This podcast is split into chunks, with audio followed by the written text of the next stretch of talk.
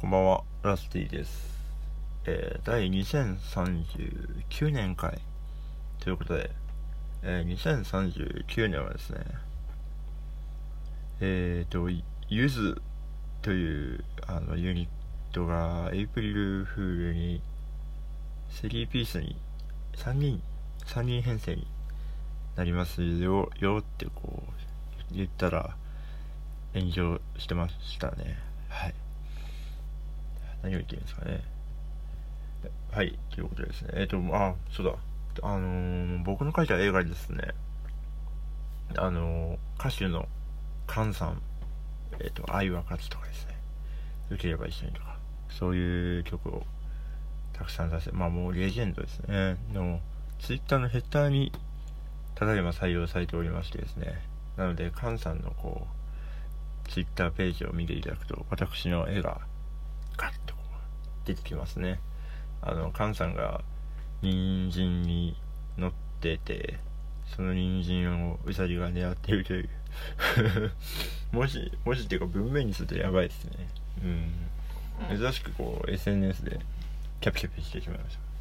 うん、いや、嬉しいですね。うん。あとは共演したいですね。やっぱ対バンしたいですね。なんかやっぱへ、なんだろうな、フェスとかですかね。まあでも共演できたら、その際はですね、あ、あの、ヘッダーのものですと、ご挨拶をしようかなと思っております。はい。では、始めていきましょう。えラスキーのお正月ラジオ。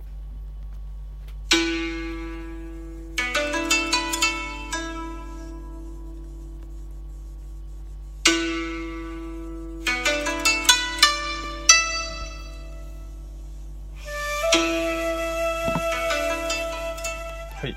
ということで、えー、普通歌読んでいこうと思います。えーと、ラジオネームラッコさん。ラスティさん、こんにちは。こんにちは。ラスティさんは今バンドや絵、司会、司会など、司会、まあいや、司会など様々なジャンルで活躍されていますが、今後やってみたいことはありますか？実現しなさそうでも大丈夫です。お体にお気をつけて頑張ってくださいということでありがとうございます。何でしょうね。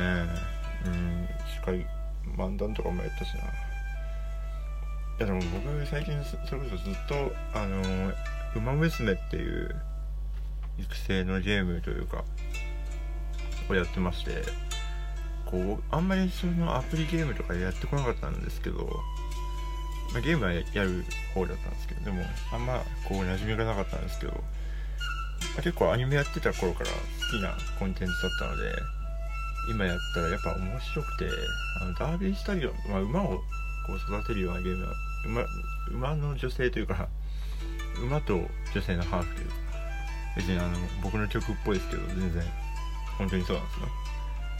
を育てて、こう、なんか、勝ち抜いたりですね、強い、こう、人を作るみたいな、そういうゲームなんですけど、なんかそれをやってると、あの、僕の育成ゲームを作りたいなって思い始めましたね。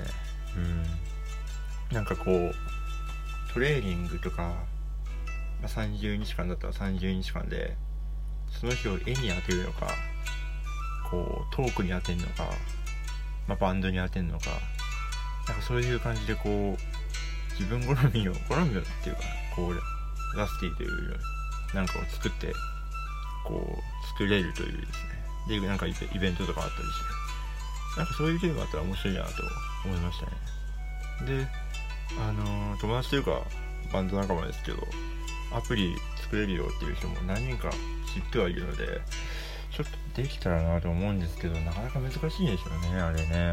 うん。なんかまだ全然詰めてないですけど、なんか、金と金とか資金があったらちょっとやりたいな、みたいな思いましたね。うん。まあ、あと僕の、と僕と恋するギャルゲーとかですかね。ギャルゲーは、なんかやっぱ一般の人には馴染みないと思うんですけど、結構やっぱ面白いんですよ、僕は。結構好きなコンテンツで昔から。なんで、で、なんか選択肢とか理不尽なクソみたいなゲームを 作ったら面白いかなと。こうクソみたいな男、男の私とか。うん。なんか、できたら面白いなってって思いますけどね。はい。その辺うんあと接続詞のキャラを作りたくてでなんて言うんですかかり意味わかりますか？なんかダガダガ君とかところでっていうキャラクターとかを作ってでその会話の中で会話をぶち壊す要はその名前を呼ぶと接続詞になるんで日本語としてぶち壊れるじゃないですかその感じをなんか形にできたらなと思ったりもしてるんですけどなかなかこうやっぱねあの漫画絵が僕は苦手なんですよね。なんかリアルな人間の絵方が得意というかささっと描けるんでなんかそのアイデアを漫画家とかに委託したいですね。なんか全然イケメンとかいいんで。っていうのを考えてますね。はい。なんかいろいろやりたいことはございますのでまあできる範囲でねできたらと思います。楽しみにしてください。ありがとうございます。はい。ではえー、っとラジオネームクールゼロさん、えー、私は普段プロの小説家をしていて作業している最中に聞かせていただいてますありがとうございます、えー、質問なのですが私はいわゆる売れっ子ではなく書店に入っても自分以外の作品が平積みされている様子を見たりした時に自分の思い描いていたものとのギャップに打ちのめされてしまうことがあります、うん、その度に自分は世界に必要とされていないのではないかという感覚になってしまいます。また20歳までに30歳までにと目標を定めていましたがその年齢も過ぎてしまいさらに悲しくなってしまいます。ラスティさんもそういうそういったことはあると思いますがその時モチベーションはどうやって保っていますかということで。なるほど。まあでも確かにありますよね。何歳までにとか。こう僕もまあ1年ぐらいでなんかもっと結構僕がこう思い描いてたペースよりはやっぱり遅くてですね。いろいろこう進んでる。まあなかなかありますよね。こううん思い通りにいかないというか。でも、うんまあ、世界に必要とされてないとかは考えたことないですね。あんまり世界に興味がないわけでもないですけどうんあんまなんていうかネガティブなイメージはないんですよね。その活動にとかに関しては。なんか作りたい意識が途絶えないというかうんでも何でしょうね。何がモチベーションなんですかね僕は。わかんないですけど。でもドキュメンタリーとかやっぱ展示会とか誰かが何か作ってるのを見るとやっぱ作りたくなりますけどね。うん刺激になるというか。だからなんか洋楽の、まあ、海外のこうアーティストとかライブとか見ても1曲目が良かったらなんかもうその時点で結構買いたくなったりしますけどね。うん。なんかそういう時はありますね。なんかだからそういう刺激があったらいいのかなと思ったりもしますし。なんかクリームシチューの上尾さんが昔ラジオで言ってたのがなんかこう登っていくにはやっぱこう階段もあるけど途中で踊り場があるということで、なんかその踊り場の時期なんじゃないかとなんかうまくいかないなっていうのはだからその踊り場は絶対あるからまたこう進んでいけば海外に戻るみたいな話をしててなるほどなと思うまあ踊り場にしては長えなって時もあるかもしれないですけどうんそんなにそうですねまあ20歳30歳までにっていうのは僕もなんとなく思ってましたしなんか昔からね結構バンドとかはやってる人は、ね、言われてきたというか部分ですけどなんか時代が変わったなと思いましたね。なんかやってる中で。なんか別にうんそんなに関係ないのかなっていうのはありますね。思いましたね最近。最近というか。